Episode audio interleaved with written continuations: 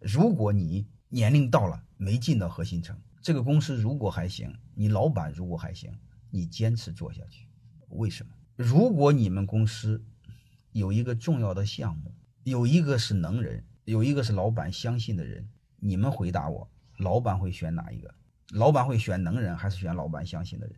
其实你们已经知道了答案，老板一定选他相信的人。什么样的人让老板相信？信任最关键的一个函数是跟他的时间长短。所以，如果你们现在没有机会，再等机会好了，一定会有这样的机会。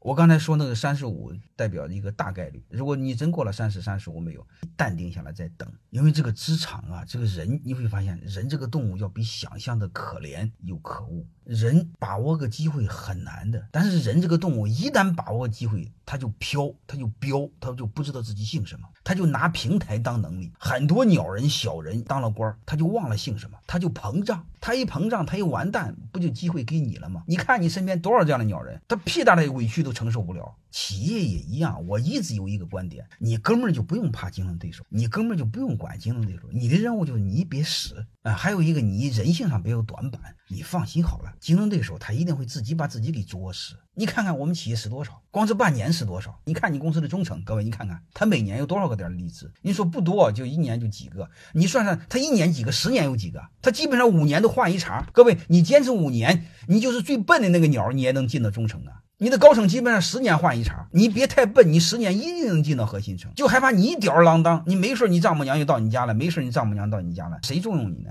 所以你会发现有一句话叫“胜者为王，胜者为王”。你根本不用着急，你淡定。百分之二十的离职不高吧？能明白了吗？你单位的核心层每年百分之十的离职，十年是不是换一圈吗？你如果十年你还进不去，你怨谁呀？